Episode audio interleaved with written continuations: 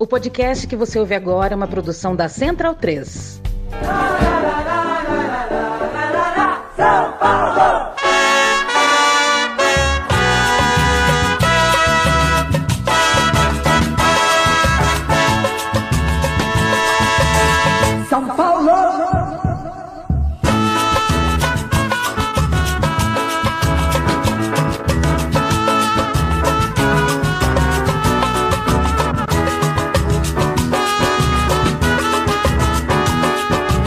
Bem-vindo e bem-vinda ao meu time de botão. Eu me chamo Leandro Amin, estou ao lado de Paulo Júnior e estamos no concreto do Morumbi, o Cícero Pompeu de Toledo, ouvindo o hino do São Paulo Futebol Clube, versão maravilhosa da Rádio Globo. É... Paulo Júnior. Oi. Tudo bem? Tudo ótimo.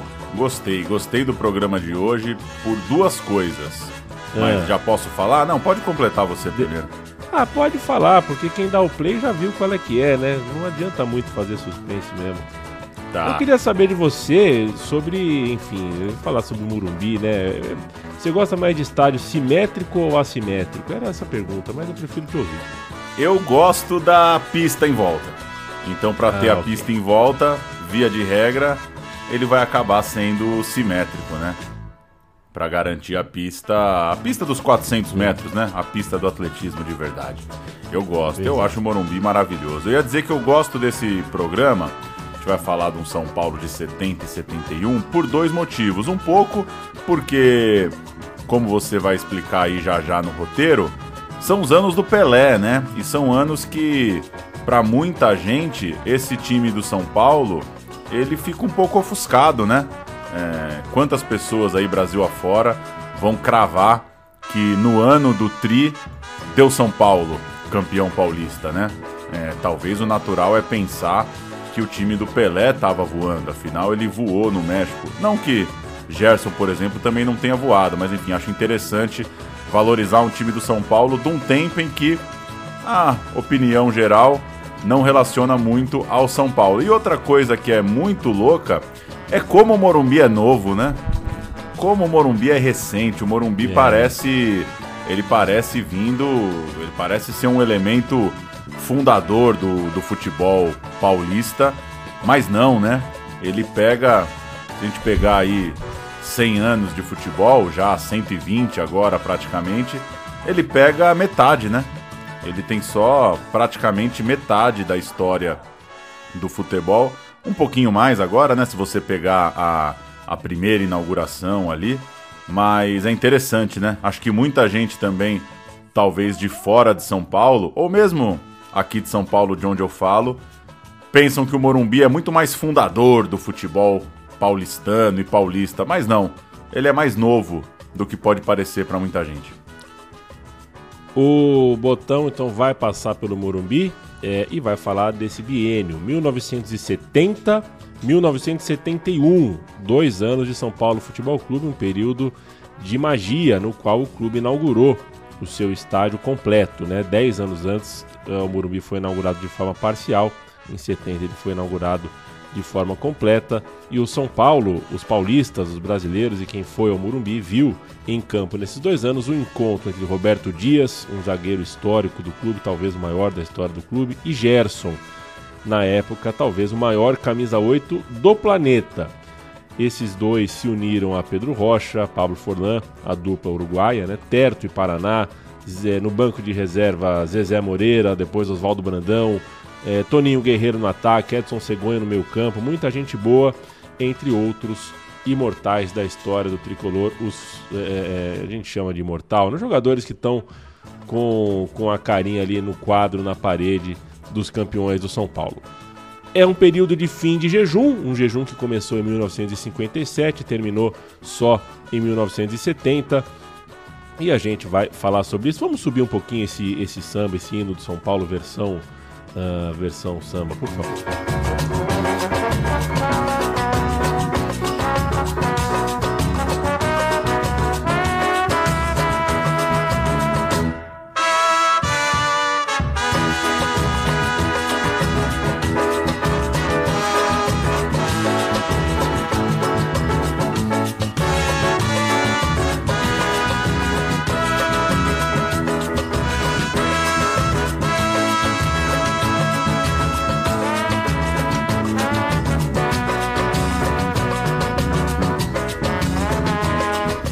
O Paulo, 2 de outubro de 1960 é a data da inauguração do estádio no Morumbi.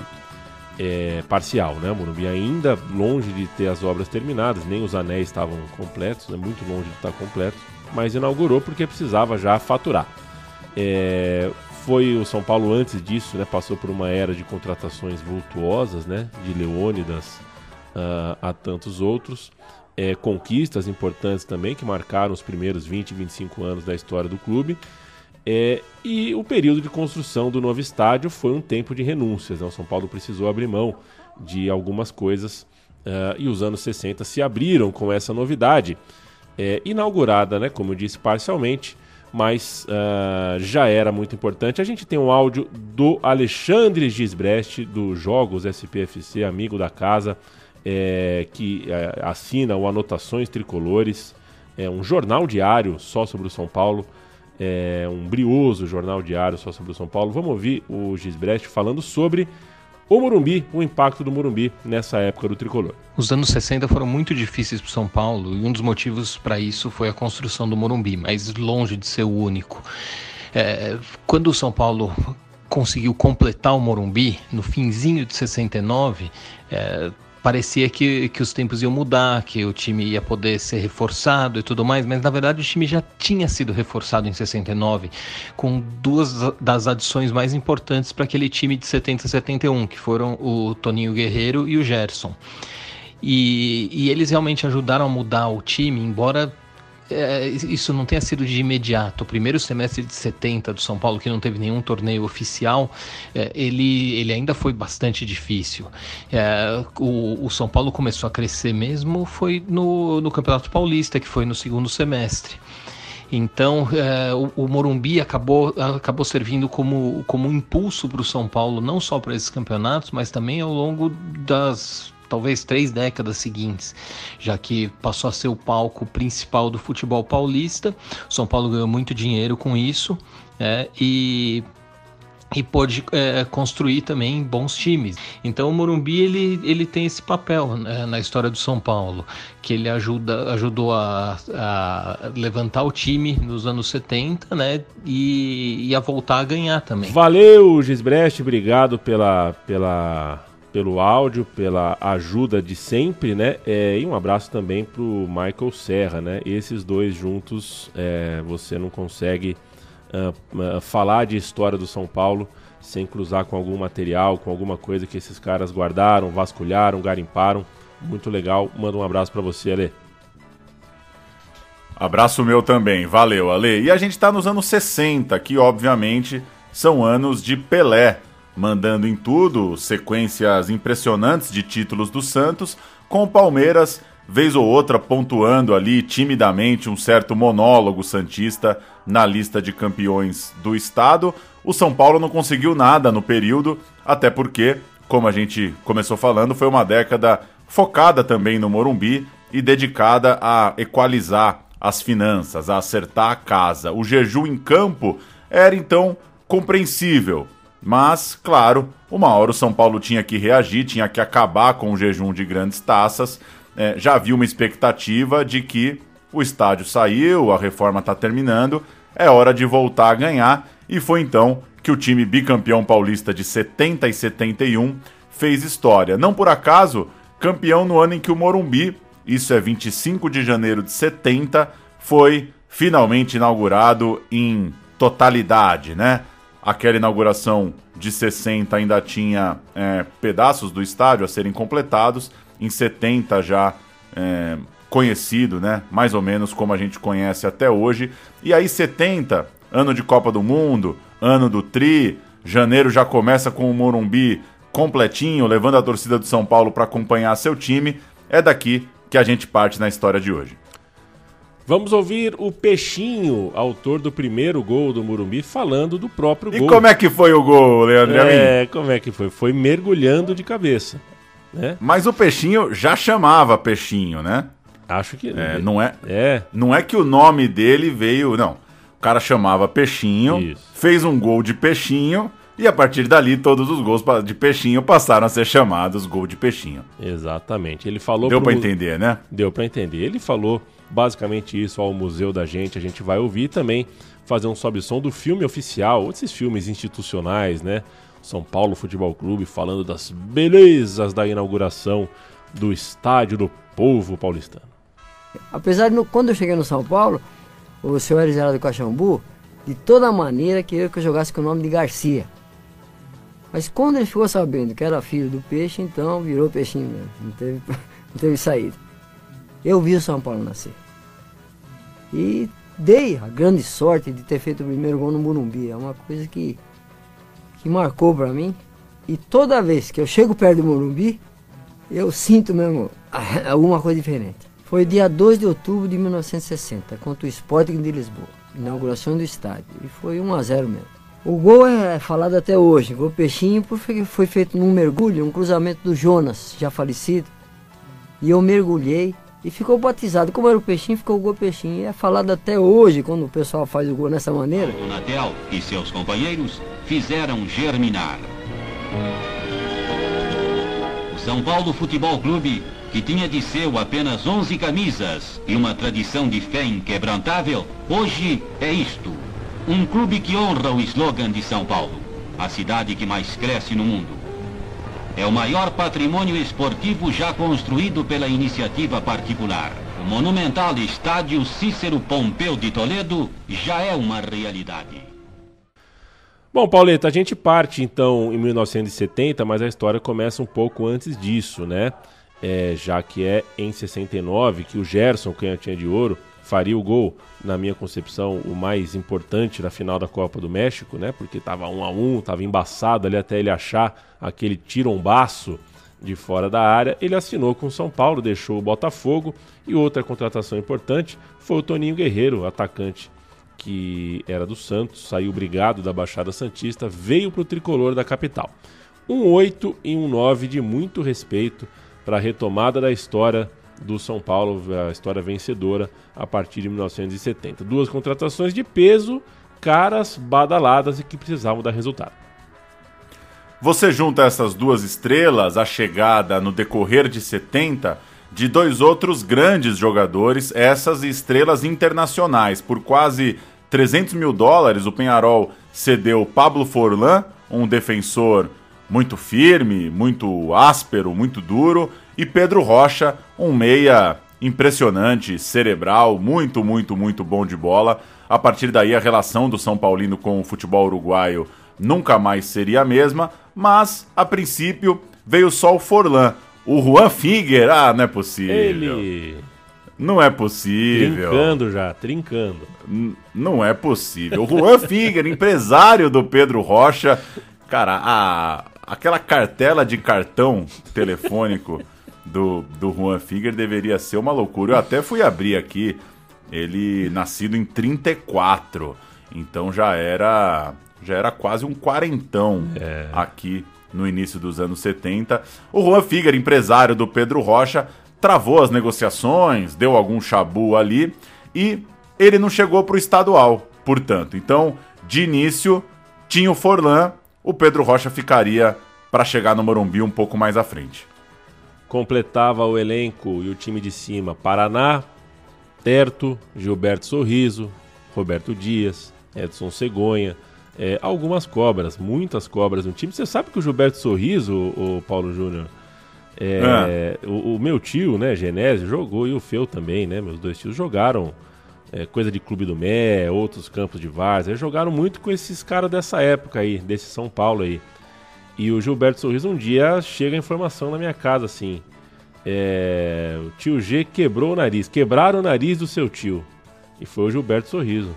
Foi uma briga depois de um jogo, meu tio foi tirar satisfação, o Gilberto Sorriso quebrou o nariz é, do meu tio. Chocante, né? Chocante. Merecido? Mas, não, então, foi merecido, o Gilberto Sorriso foi perdoado. É aquela coisa do bom fim de semana. Quebrou, né? Bom domingo? Bom domingo, bom fim de semana, desculpa qualquer coisa. Tá tudo certo. É, mas é isso, Gilberto Sorriso tem essa participação Boa. na minha família. Deixa eu falar do Pablo Forlan com você, Paulo Júnior. É, o Pablo Forlan, é, o sogro dele, né, não é o pai dele, o sogro dele jogou no Independiente. Depois ele virou treinador, né? Esse, o sogro do Forlan, e acabou sendo técnico da seleção uruguaia. Na seleção uruguaia convocou o Pablo, convocou o próprio Genro, um lateral direito, eventualmente fazia a zaga, acabou convocado para a Copa de 66 pelo próprio é, pelo próprio sogro, né, o Pablo Forlan, jogou também a Copa de 74 e deu à luz ao Diego, seu filho Diego Forlan, que foi, entre outras coisas, eleito o melhor jogador da Copa do Mundo de 2010. O filho, Diego Forlan, aliás, jogou no Independiente como vô, jogou no Penharol como pai, só não jogou mesmo no São Paulo, preferiu na época o Internacional de Porto Alegre. Embora conhecido mundialmente pela força física, pela violência até, o Forlan era um lateral com boa chegada ao ataque, tinha intimidade com a bola, foi revelado como volante e aí acabou virando lateral por essas coisas típicas da bola, aquela coisa, machucou um titular, foi tapar o buraco, coloca o Forlan por ali, foi bem e ficou. Campeão do mundo pelo Penharol, mas chegou de certa forma debaixo de dúvidas também no país foi muito bancado pelo técnico São Paulino à época, o Zezé Moreira, que tinha trabalhado no Nacional do Uruguai e queria aquele uruguaio, Lourão, no time. Bancou, o Forlan, inclusive, alega que seu ciclo no São Paulo acabou por cansaço de tantas viagens, ele tem medo de avião e aí jogar no Brasil para ele se torna também muita viagem, as distâncias muito longas. É, recuperação do jogador, nessa época já, já havia essa diferença, obviamente, para quem né, joga no Campeonato Uruguaio, vir jogar no Brasil é outra geografia. Treinou o time de base, anos depois, em 1990, chegou a ser técnico do time principal do São Paulo. Não foi, claro, um Tele Santana em termos de repercussão, de idolatria, de conquistas, mas ele se gaba de ser o cara, por exemplo, que subiu o Cafu, que subiu Antônio Carlos. Tem um dedinho do velho Forlan naquele histórico time do São Paulo do começo dos anos 90. Você já usou costeleta, Paulo? É, é, sei, tô, não sei, tô usando. O que, que é usar costeleta? É fazer a barba é. e deixar só a costeleta. Ah, Isso. não, não, não. É, se você tá de barba, não envolve a costeleta, mas a barba é a barba. Vou, fal vou falar do Gerson, Paulo Júnior, outro que usou costeleta, canhotinha de ouro. O canhotinha tinha um ídolo quando menino, era o Zizinho, o mestre Ziza, era seu herói de infância, não só pelo que fazia uh, no gramado do Maracanã, é, mas também porque o seu pai, né, o pai do Gerson, tinha jogado com o Zizinho em Niterói, no Clube Byron, o Byron Futebol Clube. Então a amizade entre os velhos né, fez com que o Ziza é, que jogou no São Paulo, falasse bastante do São Paulo ali na resenha, né, na resenha familiar ali. O Gerson ouviu muito sobre o São Paulo pela boca do Zizinho. Então, já tinha uma familiaridade. O Gerson já tinha ali alguma familiaridade com a ideia de, de São Paulo Futebol Clube. E a camisa tricolor ele viria a vestir anos depois, mais precisamente em junho de 69 ele assinou o contrato para estrear apenas em agosto. Ele estava com a seleção, né? As eliminatórias para a Copa de 70. É, o São Paulo chegou com um contrato na concentração da seleção. Ele só estreou em agosto. O Gerson não esbanjou um grande preparo físico no período que teve no clube. Ele sofreu com pequenas lesões, né? então não é, é, é, tem algumas interrupções, né, em sequências de jogos mas quando teve em campo foi considerado o Gerson que a gente imagina, aquele craque, aquele cara muito cerebral, era um dos maiores meias do planeta, sem dúvida nenhuma. A família do Gerson festejou a ida a São Paulo, os valores do contrato, era uma boa vir jogar no São Paulo, mas a passagem acabou em 72, segundo Gerson, contando anos depois, muito por causa do clima. A filha do Gerson tinha bronquite e sofria demais é, com a vida na capital paulista. Que coisa, hein? É, essa é a explicação do Gerson, né? Mas não foi bem isso que aconteceu. Pode ter sido uma parte da história, né? É, o Gerson, o cara do segundo gol da final do Tri, ele estava voando, ele estava jogando muito bem. Em 71, inclusive, né? É, na verdade, em janeiro de 72, o jornal O Globo, carioca, reuniu 120 especialistas é, para fazer a eleição né, do melhor jogador do Rio de Janeiro, do Brasil e do mundo. E quem ganhou foi o Gerson. Em janeiro de 72, o Gerson foi eleito por esse jornal o melhor jogador do mundo. É, só que isso foi dias antes, esse foi janeiro de, de 72, e um, um, sei lá, alguns dias depois o Gerson foi jogar uma partida de futsal, uma partida beneficente, e acabou machucando o pé com gravidade. Demorou para se recuperar, quando voltava não voltava bem, e aí com muito zum zum zum, com insatisfação de cartola, tudo mais, o Gerson enxergou ali um fim de linha no, no São Paulo. Não foi muito tempo, mas ele jogou muita, muita bola. Todos os relatos são de que esse São Paulo de 70 e 71 com o Gerson em campo era duas vezes melhor do que sem o Gerson em campo. Chegamos então para a temporada de 1970. Estamos em 1 de fevereiro, uma longa pré-temporada. Começa num amistoso contra o Porto e depois contra o time japonês da Mitsubishi. Que coisa! Vamos ouvir um sobe-som para os amistosos aí. Deu certo Zé Roberto. E o goleiro aceitou! Esse goleiro é mais de beisebol, hein? Ele mais parece um pitcher do que um arqueiro. 1 a 0 gol do goleiro contra. A promoção das emissoras associadas de televisão, criação, gamação, vidração dos companheiros Roberto Petri e Eli Coimbra. Quando é que começa o dente de leite no Rio, Petri? A partir de 1 de março teremos a realização de quadrangulares. Olha o gol, Walter. 2 a 0. É, ou então que o São Paulo contrate aí o Dirceu Lopes, o Jairzinho, os grandes astros. Ih, olha aí, deu certo outra vez. Já fez. 4 a 0. Dias. Não dá nem para vibrar, Breno. Desculpa interromper, mas eu me assustei. Falei, ih!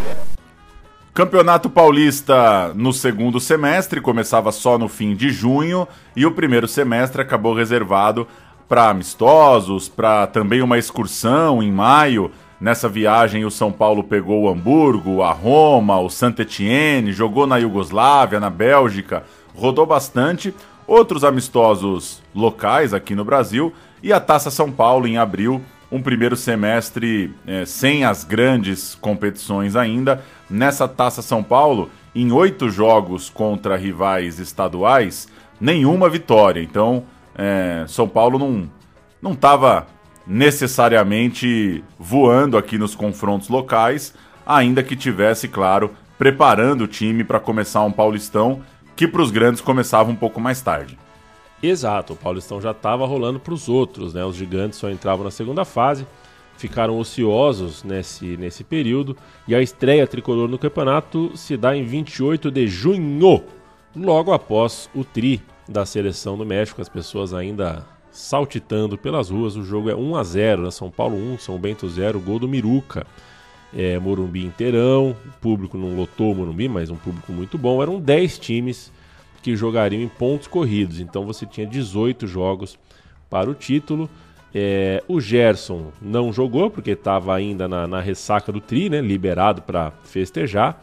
Mas a torcida, mesmo sem o Gerson, imaginava um show, né? Imaginava um São Paulo uh, uh, amassando o São Bento. Não foi o que aconteceu e os relatos dão conta que a torcida vaiou nos minutos finais a atuação econômica do São Paulo, que tomou um sufoco do time de Sorocaba de Fernando Cesarotti, a quem manda um abraço. Achei que você ia falar de Fernando e Sorocaba. é, tem essa dupla aí também, né? Tem, é verdade. A má atuação acabou seguida. Tem essa dupla? ah, deve ter. Deve ter. Ah, peraí, não. Peraí, eu, eu tô é. na rede mundial de computadores. É Sorocaba Fernando, a Fernando e Sorocaba. Já completou. É, Já né? completou. Fernando Zorzanello Bonifácio, o Fernando. E Fernando. Ah, o, o Sorocaba chama Fernando também. então é um. Um Fernando de Fernando. O Paulistão é, seguia para o São Paulo com uma derrota para a Portuguesa na rodada de número 2 e um empate com a Ponte Preta no jogo seguinte. O time já não vinha bem desde a Taça São Paulo que a gente citou há pouco. E para piorar, nesse empate contra a Ponte Preta, o Toninho Guerreiro foi substituído e foi na imprensa para espinafrar o Zezé Moreira. Ele se dizia humilhado por ter sido sacado do time. E outro burburinho que acabou pesando também no ambiente são paulino foi o Gerson no Rio de Janeiro tomando um chope e dizendo que voltaria para o Fluminense quando acabasse o contrato com o São Paulo. E nem tinha começado direito a carreira dele no São Paulo, coisa muito mais comum do que hoje, né? Os jogadores uhum. na, na cidade que era a dele, né? Ali com os amigos, com a turma, já especulando um retorno para o futebol carioca. No fim das contas, a sorte é, do clube é que essa dupla, de certa forma, causava polêmica, mas ganhava muito jogo. E na rodada 4, Santos 2, São Paulo 3. Aí sim, um grande jogo, jogo para dar gás no início da campanha São Paulina. Um duelo de Pelé contra Gerson no Parque Antártica com 23 mil pessoas. Olha o São Paulo. Sérgio, Pablo Forlan, Jurandir, Roberto Dias e Gilberto Sorriso. Edson Cegonha e Gerson. Miruca, Terto, Toninho Guerreiro e Paraná, time de Almanac, técnico Zezé Moreira. O Santos de Joel Mendes, Carlos Alberto, Ramos Delgado, Djalma Dias e Rildo, Caralho. Clodoaldo e Léo Oliveira, Manuel Maria, Douglas, Pelé e Edu, técnico Antoninho, entraram Lima e Abel. Também um grande Santos, né? Já sem aquela linha ofensiva famosa de uma década antes, mas ainda com muita gente de primeira prateleira. São Paulo ganha do Santos e na rodada 6 empata com o Corinthians de Rivelino, 1 a 1, gol do Toninho. Duas rodadas depois, rodada 8, Palmeiras de Rubens Minelli, 0, São Paulo 1, gol de Terto. Na rodada 10, de novo Santos e outra vitória por 3 a 2 Dois gols do Toninho e um do Terto. São Paulo é, ponteava a tabela com esses bons resultados, lutava com a Ponte Preta pela liderança, mas estava tudo embolado. Mesmo atrás da liderança ali tinha. Uh, a disputa estava boa, estava aberta para todo mundo na virada do turno. E aí veio, já em agosto, uma derrota dura do São Paulo em Araraquara. Perdeu para Ferroviária, um jogo que ninguém imaginava. Isso mudou a tabela. O Santos estava em campanha de recuperação, empatou na liderança com a Ponte Preta. O São Paulo ficou atrás dos dois, atrás do Santos e atrás da Ponte, dois pontos atrás deles, mas com um jogo a menos. Então você tinha ali um cenário de equilíbrio muito grande, seis times com chance real de título, e por causa desse equilíbrio maciço, o campeonato ganhou peso midiático ainda maior. Você tem 10 times jogando pontos corridos e seis estão brigando pela taça, é bastante coisa. E só fazer um parênteses, a seleção brasileira na Copa de 70 no México tem 11 jogadores do futebol paulista. Então, dá para ver, né, o tamanho desse campeonato, né? A gente está falando de Carlos Alberto, de Gerson, de Clodoaldo, de Rivelino, de Pelé, os caras tudo jogando Paulistão. Isso aí é o quê? Um mês depois do Tri? Esses jogos é. todos? Três, quatro semanas? Por aí, né? É, Por aí. Um, dois meses, o... Coisa de sair do tricampeonato e ter esses caras todos jogando o campeonato estadual. Depois o São Paulo venceu a Lusa, um gol espírita do Pablo Forlan, mas aí perdeu para o Palmeiras na partida seguinte. Tinha ainda mais cinco jogos pela frente e precisava passar três adversários na tabela. Obviamente, é a, a ideia é que precisava vencer todos os jogos para garantir a taça e foi o que o São Paulo fez, contando com o equilíbrio do torneio que, obviamente, alguém ali na frente ia trocar ponto, ia perder um ponto aqui, um ponto ali. Então as contas do São Paulo eram simples. Tentar ganhar os cinco jogos que dá para bater campeão. Na antepenúltima rodada, um São Paulo e Ponte Preta foi lido, foi tido como uma espécie de final, um jogo que se a Ponte ganha, põe a mão na taça, se o São Paulo ganha, põe a mão na taça. E deu São Paulo, 2 a 0, dois gols de Toninho, é, queria ter visto jogar, viu, Paulo? Artilheiro da competição, o Toninho Guerreiro. Nessa noite, o Gerson, que lutou com uma dor na coxa desde o começo do torneio, machucou o pé e acabou ficando de fora do time no resto da campanha. O Luiz Noriega vai cantar e narrar os gols desse 2 a 0 São Paulo contra a Ponte Preta. penalidade foi confirmada pelo senhor Arnaldo César Coelho.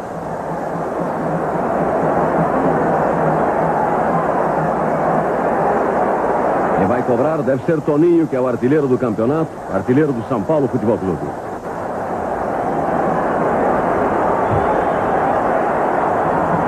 Esporte é cultura. Vibra a torcida do São Paulo com o gol de abertura no Morumbi. Toninho, na cobrança de penalidade máxima, estabelece São Paulo 1, um, Ponte Preta 0. A Edson, sai, Toninho sobe, Gerson dá Toninho, atenção. Esporte é cultura. São Paulo 2 a 0, Toninho.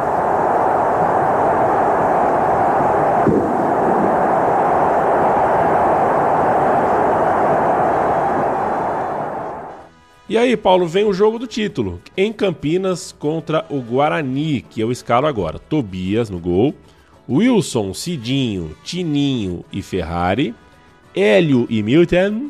Wagner, Capelosa, Vanderlei e Caravete, o técnico Armando Renganesh.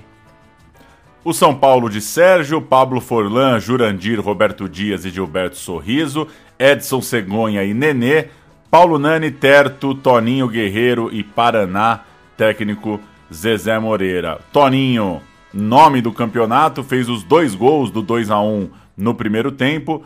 O Guarani diminuiu no segundo, né? Então, São Paulo abriu vantagem, o Guarani diminuiu para 2 a 1 e como o Corinthians não vencia a portuguesa no outro jogo, a conquista estava encaminhada. Inclusive o alto-falante anunciou o gol da portuguesa como se desse um sinal verde para a festa na arquibancada. Teria majestoso na rodada final, que muita gente previu em algum momento que poderia ser uma final, mas acabou virando só o jogo das faixas. O São Paulo foi pegar o Corinthians no último jogo, já campeão paulista. Gargalhando, né?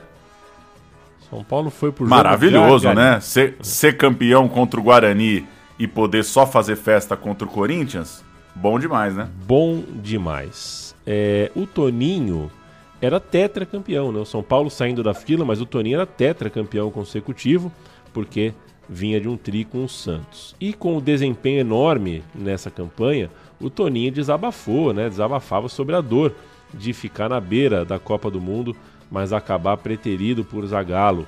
É, meses antes, na verdade, ele foi preterido primeiro pelo João Soldano. A gente vai contar essa história daqui a pouquinho. Antes disso, jogo das faixas, São Paulo 1, Corinthians 0. O gol da vitória do São Paulo, o gol de Paraná. Paraná, Paraná, penetra, Terto, Paraná, Paraná, para gol! Esporte é cultura, gol de Paraná.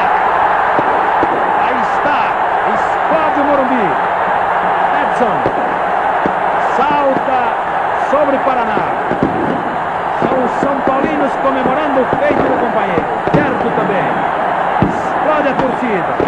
Forlan, Nenê, Paulo, Todos querem abraçar o. Ô, Paulo, é importante a gente frisar, né? O fator Morumbi, né? É, o Morumbi inteiro, obras concluídas, é hora de só arrecadar dinheiro e não ficar gastando mais dinheiro. O São Paulo pulverizou a concorrência é, nesse ano no ranking de renda, né? Porque é um estádio tão grande, é, mais público, enfim, a curiosidade de ver o estádio novo. No futebol da época, a renda de, na bilheteria significava a maior fonte que os clubes tinham de renda e foram 24 mil torcedores em média aos jogos no Morumbi. Então o São Paulo conseguiu muito mais dinheiro do que Palmeiras, Corinthians e Santos, por exemplo. O Toninho Guerreiro fez 13 gols em 18 jogos e para ter uma ideia do quanto ele foi influente no time, o vice-artilheiro, que foi o Terto, fez só 4 gols. É muita coisa, o Toninho foi é, o cara que viabilizou a conquista São Paulina.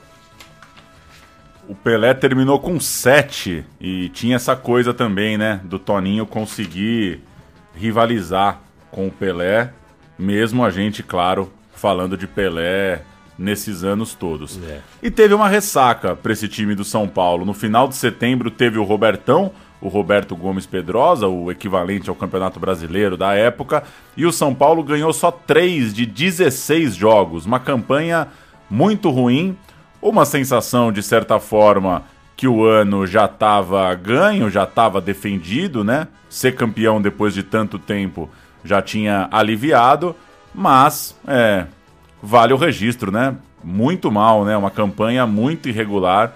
O time sai campeão do Campeonato Paulista, mas não consegue fazer um bom Robertão. É, a gente vai falar agora do Toninho, né? Prometemos que a gente ia falar do Toninho, o cara do Paulistão de 70. É, e o Toninho é cria do Noroeste. É conhecido com. É, é um jogador né, que tinha um jeito, um jeito uh, faminto de marcar gol, mas era um cara sensível, apesar do jeito bruto de, de jogar. Chegou ao Santos do, do, do Pelé em 1963 Imagina o peso, né? Você chegar no Santos em 63, ou seja, o Santos uh, estourando no mundão, campeão do mundo mesmo.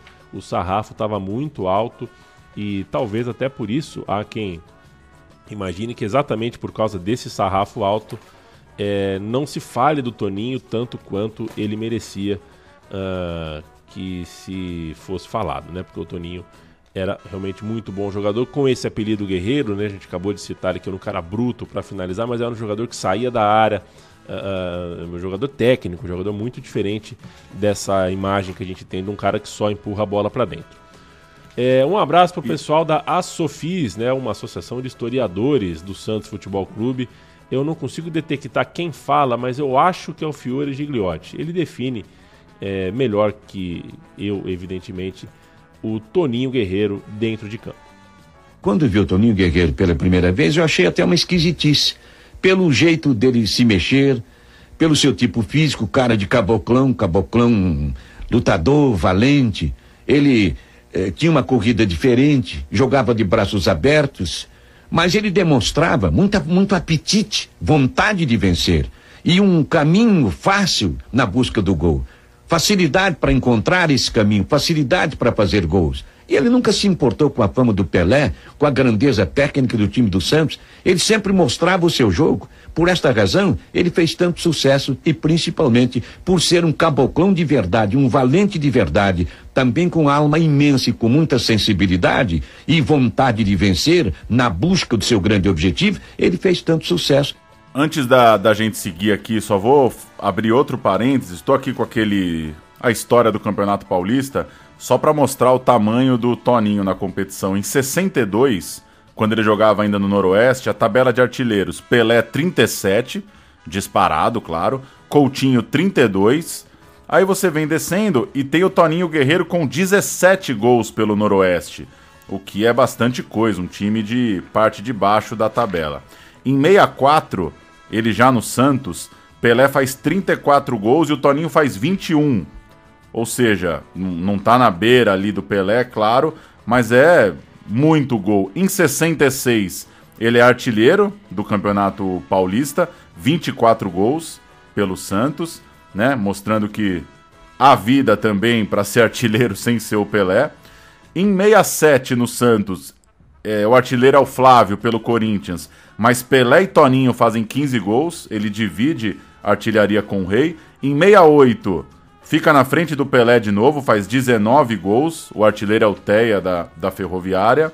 Então, mesmo nos anos de Santos, é impressionante assim como ele consegue, né? Quando a gente pensa a diferença de Pelé para Toninho, quando você vai olhar a tabela de artilheiros, ela não é tão grande quanto a gente pode imaginar pela diferença técnica dos dois, claro.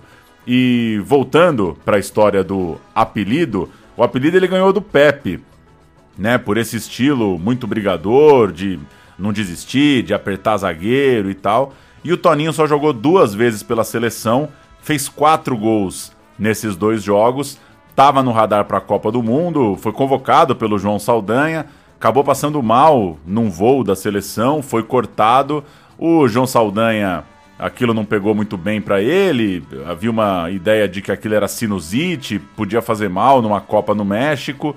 Enfim, o Toninho perde espaço. O Roberto é convocado. O Roberto coincidentemente do Botafogo de João Saldanha, e o Toninho nunca engoliu muito essa explicação. A gente, no, no nosso programa sobre o primeiro semestre de 70, a gente aprofunda um pouco mais essa história. De fato, o Toninho é um dos caras que, né, se frustra por não ter jogado no time do Tri. E para muitos, viu, Paulo, o Toninho foi, foi o melhor parceiro que o Pelé teve, me... melhor até que o Coutinho, pela maneira como arredondava a bola, como se movimentava, tinha um estilo que para muitos é considerado mais complementar ao do Pelé.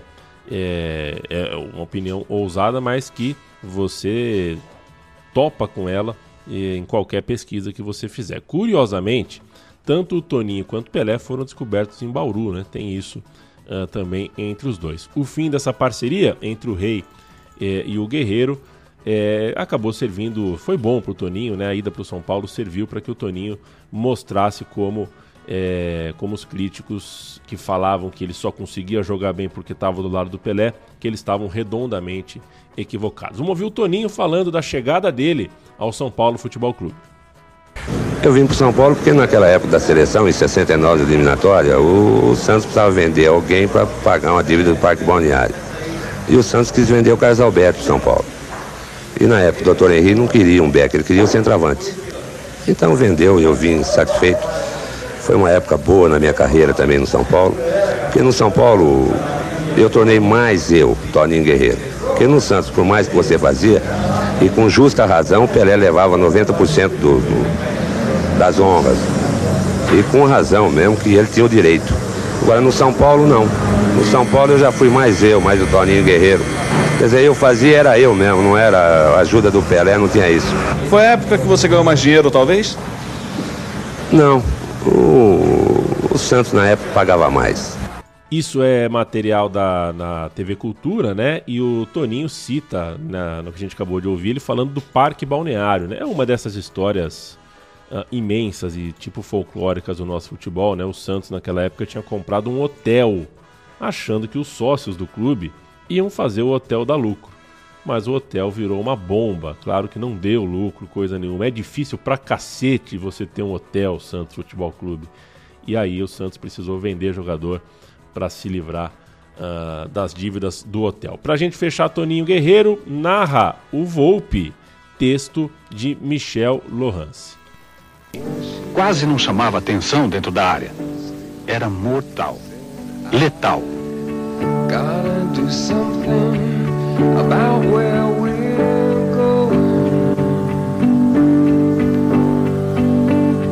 Tinha aquele jeito dos que sabem o que estão fazendo. E a bola parecia saber disso.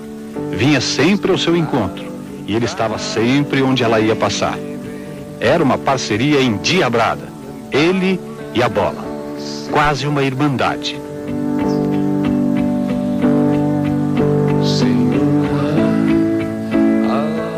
Toninho era engraçado, simpático, feio, com seu queixo imenso, mas extremamente simpático, tipo Jean-Paul Belmondo.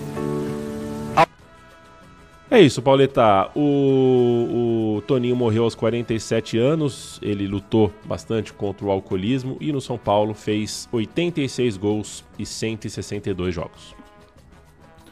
Entramos em 1971 e o treinador Zezé Moreira não ficou depois dos resultados ruins no Robertão.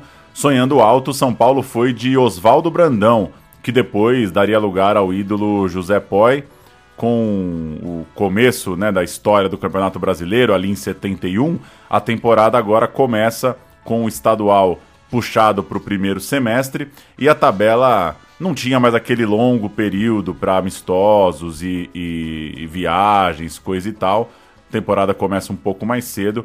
E a estreia do São Paulo é um 3 a 1 no Juventus, em casa. Dois gols do Teia, um gol do Toninho. Jogou com Sérgio, Pablo Forlan, Jurandir, Arlindo e Gilberto, Carlos Alberto e Pedro Rocha, Paulo, Teia, Toninho e Paraná. O Roberto Dias, mítico, talvez o maior defensor da história do clube, não joga. Ele teve um problema cardíaco detectado no fim de 70 e isso comprometeu a carreira dele, a sequência dele dali em diante. Então o time de 71 já se acostuma a não ter mais a presença de seu grande líder ali na defesa. Roberto Dias, que morreu num dia de São Paulo e Boca Juniors. Eu fui ao Morumbi assistir São Paulo e Boca Juniors e me lembro comovido do placar eletrônico, que no Minuto de Silêncio mostrou o Roberto Dias com a, a, aquela foto do placar eletrônico do Morumbi, né? Que é, é só preto. É, só as bolinhas? Só as bolinhas amarelas no fundo preto ali. Grande Roberto Dias, um tipaço, mais do que um craque, também um tipo muito simples, muito bacana. Essa campanha do São Paulo acabaria é, em título, né? A gente está contando essa história por causa disso. É o primeiro título do São Paulo com o seu dentro do Morumbi, na primeira volta olímpica no Morumbi. E essa narrativa alimentou toda a campanha. Desde o começo do campeonato já se falava, pô, é a chance do São Paulo batizar o estádio novo, tudo mais. É, o Pedro Rocha, que era novidade do time titular, né? Depois dos dissídios do ano anterior, estava no time, era o rosto novo e também o rosto que é, é, dava, né, era o rosto dessa narrativa. E assim como o técnico Oswaldo Brandão, eram uh, os caras que só precisavam chegar e não atrapalhar, em primeiro lugar, porque a engrenagem estava azeitada, o time sabia o que fazer, era só uh, uh, dar um toque a mais sem atrapalhar o que já dava certo. O São Paulo perdeu para a Portuguesa na rodada 2, deu aquele sinal de alerta ligado, mas só sofreu outras duas derrotas em todo o resto da campanha. O São Paulo foi muito bem dali em diante. São Paulo bate o Palmeiras na rodada 4, 2 a 1 dois gols do Pedro Rocha. Ali o primeiro grande jogo dele pelo clube. Depois empata com o Corinthians, perde para o Santos no turno. E aí vem o retorno, empata com o Santos, perde para o Corinthians. Então, ainda que não tivesse conseguido ali os resultados nos clássicos, segue na parte de cima da tabela porque não está perdendo pontos para os times médios e pequenos. E aí chega na rodada final, no Morumbi, precisando só empatar com o Palmeiras. É, eu vou. Tô aqui em mãos com o livro 20 Jogos Eternos do São Paulo. Esse São Paulo e Palmeiras é um dos escolhidos, né, como os Jogos Eternos. Claro que tem muita coisa dos anos 90, da era Tele, depois de 2005, mas esse é o jogo que entrou depois de votação aqui com São Paulinos Ilustres. E duas coisinhas rápidas para trazer do pré-jogo desse Palmeiras e São Paulo. Primeiro, a definição para quem seria o árbitro do jogo final é, movimentou aquela coisa de reunião na federação e tal. É, o Palmeiras via com bons olhos a indicação do Armando Marques e o São Paulo não gostava dessa coisa de dos times escolherem, não, não bancou essa ideia de acordo entre os clubes e dizia que é, prefiro deixo com a federação tal. O presidente do, do São Paulo chegou a dizer que preferia que o Armando Marques não fosse escalado para o jogo de domingo é, porque ele tinha prejudicado São Paulo contra a Ponte Preta, contra o Corinthians e tal. É, ficou essa, essa coisa de quem vai apitar. E outra discussão era em relação ao local do jogo. O mando era do Palmeiras, mas por questões de segurança, o Palmeiras preferia não jogar no Parque Antártica, preferiu indicar o Paquembu para ter o jogo. E o São Paulo, argumentando que o Morumbi tinha acabado de ser inaugurado, que ia trazer uma renda maior, que cabia mais gente, defendeu o Morumbi. Na reunião na Federação Paulista dias antes, os clubes chegaram ao acordo, definiram que beleza, o jogo ia ser no Morumbi. Em relação à arbitragem, não teve consenso, foi para o departamento de árbitros e a entidade escolheu o Armando Marques. Então, São Paulo conseguiu levar um jogo para o Morumbi que não tinha o mando e no fim das contas, o Palmeiras preferia o árbitro Armando Marques, que depois, como você vai seguir aí na história, meu caro Leandro e a mim, vai acabar se tornando uma grande contradição, né? Exato. É, no relato do jornal Folha de São Paulo do dia seguinte, né, sobre essa partida, o São Paulo ganhou por 1 a 0. Uh, a Folha de São Paulo cita o Toninho Guerreiro como jogador mais recuado, sendo uma espécie de camisa 10 variando com a camisa 9 para confundir a zaga verde. O Dudu, volante do Palmeiras, é descrito num duelo feroz contra o Pedro Rocha, mais do que contra o Gerson. O Gerson jogou um pouquinho mais recuado. O Forlan foi descrito como um lateral que não pisou no campo de ataque como de hábito. E o Gilberto Sorriso teria feito um grande jogo, fez um grande jogo, anulou o Edu, ponta direita do Palmeiras, o jogo inteiro. O Gerson, é, abrindo aspas para o jornal, né? Menos espetáculo, mais seriedade, não avançou nos primeiros 30 minutos, então o time do São Paulo precavido era um time conhecido, né? ficou marcado nessa época por ser um time uh, uh, equilibrado, e o jornal também relata todo o esquema de forte policiamento, detenções pré-jogo e, por fim, fala com excitação de uma coisa que é nova na cidade. Né? Assim como São Paulo defendeu por motivos de renda e de maior capacidade o uso do Morumbi, é, não era normal é, em São Paulo um jogo para mais de 100 mil pessoas. Então o jornal relata muito feliz essa coisa de, de do, do, jogo desde manhã ter paralisado a cidade. Afinal de contas, um público muito, muito grande é, meio que inaugurando uma nova era, um novo momento uh, do futebol do estado. O Luiz Noriega vai dar as escalações do jogo, a arbitragem e vai narrar o gol que valeu e o gol anulado. Leão, Eurico, Luiz Pereira, Minuca, Té, Dudu, que é o capitão, Ademir, Edu, Leivinha, César e Pio, sob a direção do técnico Mário Travalini. O São Paulo tem esta formação hoje. Sérgio, Forlan, Jurandir, Arlindo, Gilberto, Edson, Pedro Rocha, Gerson, Terto, Toninho Paraná. A direção da equipe é do técnico Oswaldo Brandão.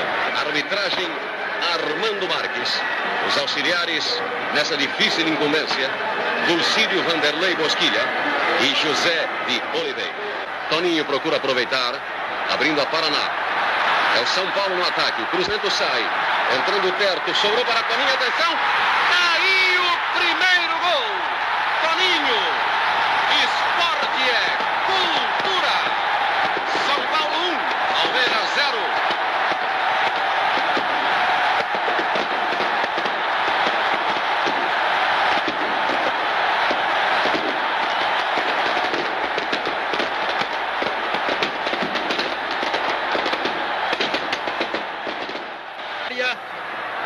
Gilberto, Fedato, Eurico, ainda o Palmeiras. Eurico, bola com Leivinha e gol! Gol do Palmeiras! Leivinha! O árbitro anula o gol! Anula o gol! Leivinha com a mão, anulado o gol. Anulado o gol. César, Dudu, Eurico reclamam de Armando Marques. Anulado o gol. Tá certo. Dudu. O tricolor sai na frente logo no começo e, como a gente já disse, joga pelo empate, tem vantagem na tabela. 115 mil pessoas no Morumbi. E aí o Palmeiras vai para cima, claro, ainda joga pelo título e rolam daqueles erros históricos de arbitragem. O Leivinha empatou no lance de cabeça, mas a arbitragem viu toque de mão. É, um a um ainda daria a taça ao São Paulo, mas claro, você empata um jogo desse tamanho, poderia o Palmeiras também ter crescido no jogo e ir atrás da virada. O jogo ficou parado por muito tempo, deu uma esfriada ali na temperatura, o time do Palmeiras se frustrou bastante, demorou um pouco para retomar e quando foi retomado, o São Paulo se segurou, se controlou, não tomou mais gols, segurou 1 a 0 para ser campeão. Vamos ouvir o fim do jogo, a mesma transmissão. César Maluco é, acabou saindo correndo atrás de um torcedor. É, teve joga, torcedor que jogou, em vez de devolver a bola para o campo, jogou a bola longe. Teve um corre-corre. É uma coisa de maluco. Fim do jogo virou uma zona, virou um pau filho da puta. E a gente é, vai ouvir também um apito final. É, o São Paulo coroado bicampeão paulista. De um minuto. Há uma agressão aí. De Luiz Pereira, de Fedato contra um torcedor. César, César, que agrediu o torcedor, ficou louco, César. Agora dois, o que, que é isso? O que, que é isso? César persegue o torcedor, atinge o torcedor. O torcedor não deveria estar no gramado, mas a atitude dos jogadores do Palmeiras é simplesmente lastimável. Lastimável. Lastimável comportamento de César, Fedato Luiz Pereira e dos outros jogadores. Expulsou, realmente expulsou o Fedato. Expulso o Fedato.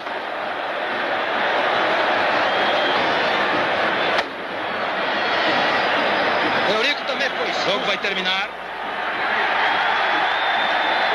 Sérgio com as mãos para fora.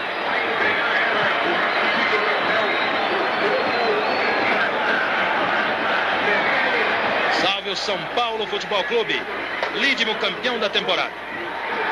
Bicampeão paulista, 22 jogos, 17 vitórias. Apenas três derrotas. Termina a partida. Invasão total do gramado. O árbitro é protegido. Gilberto, emocionado, tenta fugir para os vestiários a fim de ficar com a sua camiseta de campeão. São Paulo, 10 vezes campeão. Campanha de 71, quando conseguiu o bicampeonato. 22 jogos, 17 vitórias, 3 derrotas contra a Portuguesa, Corinthians e Santos. Toninho Guerreiro, 15 gols na campanha. Os vice-artilheiros do São Paulo, Terto e Pedro Rocha, 5 gols cada. Aliás, da minha família diziam muito que o Lucas Moura era muito parecido com o Terto no jeito de jogar. É... Curiosidade de ver o Terto jogando mais. Uma máquina de gols do Toninho Guerreiro. De fato, era um time que não tinha um outro homem-gol. O Gerson jogou dessa vez a campanha toda, sem lesão na coxa, sem lesão no pé, tudo bonitinho. É, assim como os destaques todos do time. É, o Brandão teve essa felicidade, né? Ele teve como repetir a base na campanha quase inteira.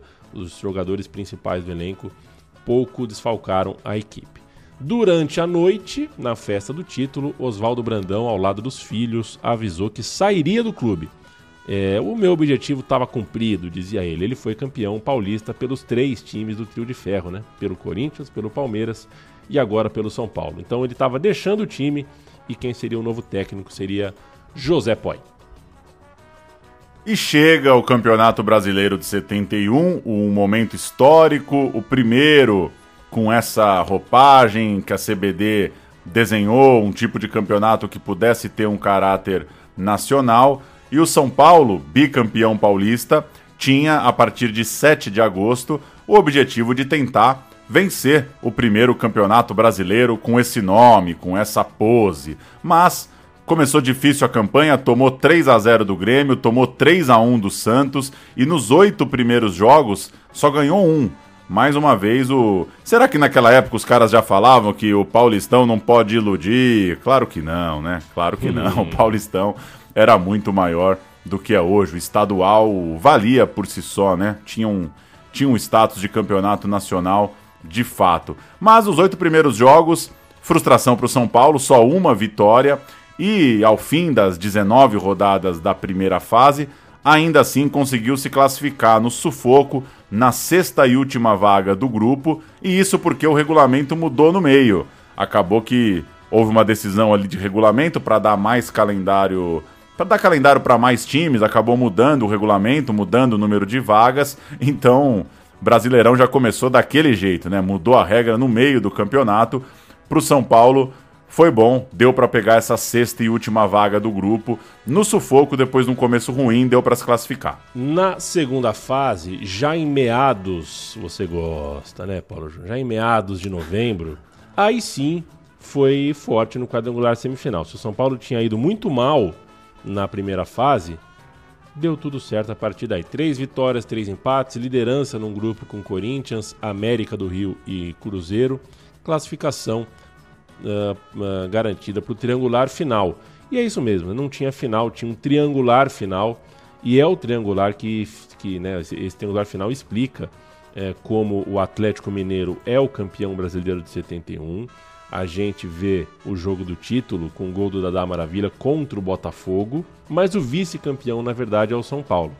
Coisas de um regulamento que você muda no meio para fazer caber é, mais times no calendário, e aí é, não estava previsto no começo esse triangular final, mas é, para caber mais gente, para deixar mais gente sorrindo, e é para isso que o campeonato de 71 foi criado, né? Para tentar deixar mais pessoas sorrindo no futebol brasileiro e para fazer o calendário durar mais para mais times, é, você tem esse escalar. Seria muito estranho, muito estranho, se joga Atlético Mineiro e Botafogo e ganha o São Paulo campeão. Né? A gente teria o primeiro campeonato brasileiro, tal, não sei o quê, e o São Paulo ia ser campeão no hotel. Então, é, Dadá Maravilha nos livrou dessa, dessa cena que seria muito estranha. Seja como for, Galo 1, São Paulo, para fazer o servição, né? Galo 1, São Paulo 0 no primeiro jogo do triangular. São Paulo 4, Botafogo 1 no segundo jogo. E aí sobra o último, Atlético Mineiro e, e Botafogo. É um jogo que o São Paulo tinha chance de ser campeão, mesmo sem jogar. Vamos jogar luz nessa partida que poderia ser a partida do título do São Paulo. São Paulo 4, Botafogo 1. Sérgio, Forlan, Samuel, Arlindo e Gilberto Sorriso, Teodoro e Gerson, Terto, Everaldo, Toninho e Paraná. É o time do José Poi que colocou em campo também o Paulo e o Edson. O Botafogo do técnico Papagaio, o Birajara, Paulo não, César, não, não, Djalma. Não, não, não, não. É Paraguaio. Eu falei o quê? Papagaio. Ah, Caramba. O Botafogo do técnico paraguaio de Ubirajara, Paulo César, de Jalma Dias, Ney Conceição, olha, ele aí, e Valtencir. Carlos Roberto, Marco Aurélio, Ney Oliveira, Roberto Miranda, Jairzinho e Careca. O Botafogo que tomou quatro do São Paulo. E claro, você acabou de explicar, era um triangular. Ainda podia ser campeão na última rodada, por que não?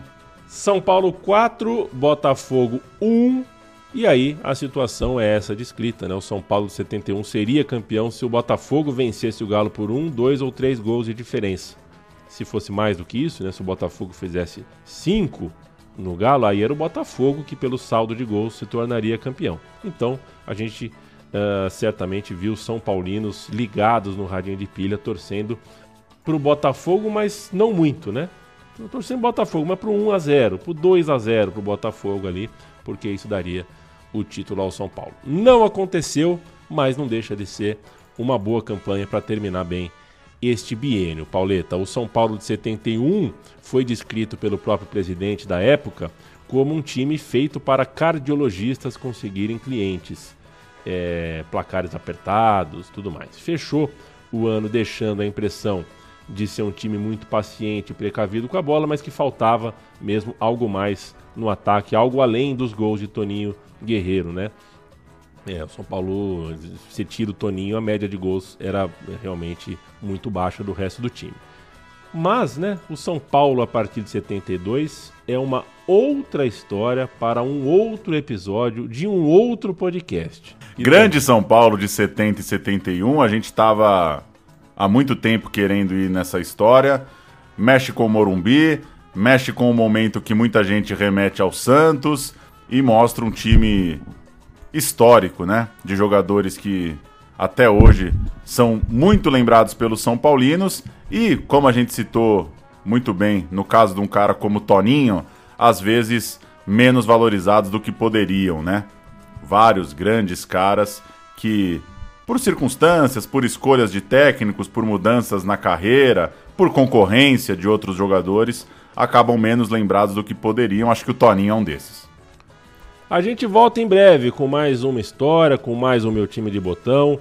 É, este São Paulo, este Murumbi é, ficam no seu feed uh, para sempre. Você, através desse feed, pode encontrar todos os outros episódios desses nove anos e meio de meu time de botão. Sempre lembrando que a Central 3 tem um financiamento coletivo em apoia.se barra Central 3. apoia.se barra Central 3. Um beijo para você, Pauleta. Quem não dorme no ponto, plantão Globo. Valeu. Valeu.